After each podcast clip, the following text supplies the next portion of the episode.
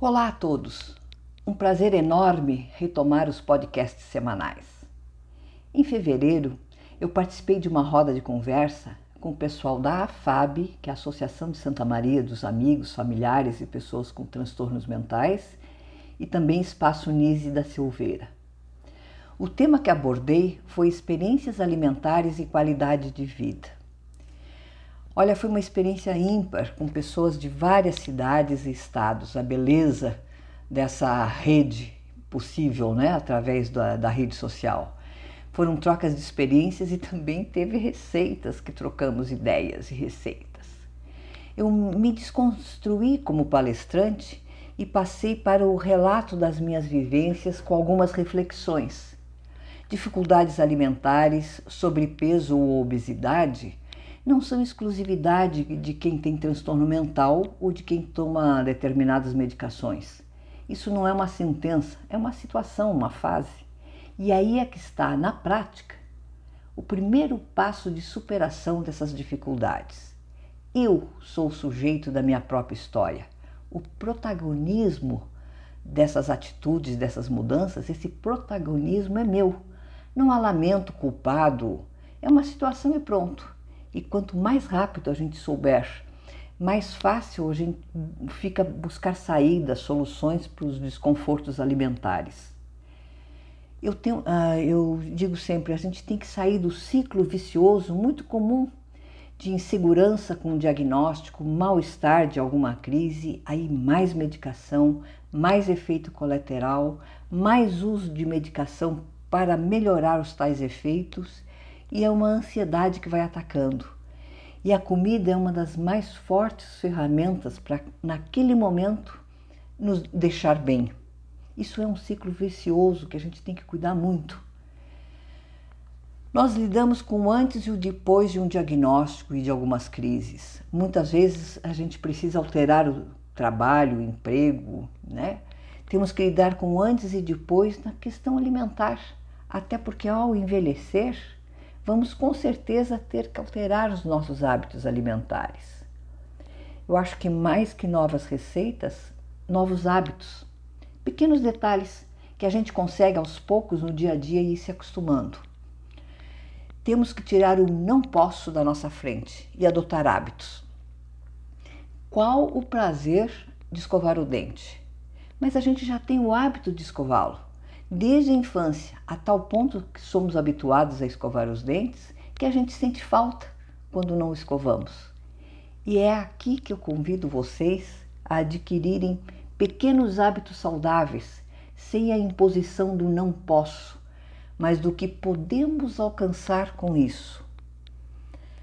Há um consenso ao falarmos sobre dificuldades, seja por acidente, doença ou velhice, que podemos superá-las mas temos a consciência da necessidade de adaptação à realidade que se impõe. E por que é tão difícil fazermos o mesmo com a alimentação? Isso não é somente pelo sobrepeso, é pela qualidade de vida que eu estou comentando. Eu trouxe hoje aqui uma provocação. Mais que receitas, um conjunto de atitudes para uma alimentação saudável, uma qualidade de vida. Provocação em forma de reflexões, fruto da minha trajetória que teve o impacto da necessidade de tomar medicações com efeitos colaterais, que impactam no engordar e também a compulsão de lidar com ansiedade, pânico e medo através da comida. Eu não sou profissional de saúde ou nutricionista, mas eu tenho a vivência dos efeitos das medicações, eu tenho o saber adquirido desses anos todos, com consultas, pesquisas. Fiquem atentos aos intervalos entre as refeições. Comam menos e diminuam os intervalos entre elas. Entre o café da manhã e o almoço, uma fruta. No lanche, eu tomo um café com biscoito, água e sal ou uma fruta com biscoito, água e sal. O creme cracker para mim já tem gordura, né? A questão da quantidade, além do intervalo, a quantidade. Sirva o seu prato. Pode ser generosa, estou com vontade de comer isso hoje, está aqui, está gostoso. Vamos nos servir o prato, mas a gente não repete o prato. Prestem atenção ao montar o seu prato na hora da refeição. Intervalo, quantidade e tipo de comida agora. Tem clara variação do gosto pessoal. Eu jamais faria uma receita com chuchu, giló, mas tem o costume regional. Mas evite, vá diminuindo e, se possível, corte gordura, fritura, alimentos processados, tipo aquelas chipzinho, batatinha frita. Aqui o bom senso vale. É fundamental a gente ter o bom senso nas coisas boas de alimentação. Outro aspecto fundamental é a mastigação. Quem tem refluxo ou dor de estômago por muita medicação sabe que a gente fica logo empanturrado, cheio. A mastigação é fundamental. Diz um dos nutrólogos é que no mínimo 14 vezes a gente mastiga uma comida mais densa, tipo carne. Eu tenho características muito acentuadas em termos de alergias e intolerâncias alimentares. Então, desde 2014, eu não tomo refrigerante algum ou qualquer tipo de bebida gasosa, nem água gasosa. Aqueles sucos de caixinha ou lata eu nunca mais tomei. Eu faço coisas, sucos naturais, opto pela água, um chá e um café num horário que não vá alterar de, de tarde sendo muito estimulante, né? Eu decidi cortar metade, eu fazia duas colheres de açúcar no café, tomo uma colher só de açúcar. Eu não deixo de tomar o café com açúcar, eu não consigo tomar café sem açúcar. Outra coisa que eu escolhi o açúcar mascavo, eu me dei bem. O arroz, eu não consigo comer o arroz integral, mas eu optei pelo parabolizado, que é um pouco mais saudável que o arroz branco comum. São pequenas ações bem comuns, nenhuma novidade, mas se a gente incorporar na forma e se tornar um hábito, gradativamente a gente vai adotando hábitos saudáveis de alimentação. Eu tenho um, um, nutrólogo né, que me orientou bastante com essas minhas dificuldades e ele diz o seguinte: que ao comer carne, a gente não deve misturar carne, batata, arroz, massa, né? Mas carne tem que ser comida com folhas verdes, diz ele. Eu como às vezes carne com salada ou então com uma escarola, um espinafre, que sei eu, alguma coisa verde. Eu senti claramente a, facilidade da digestão comendo carne assim.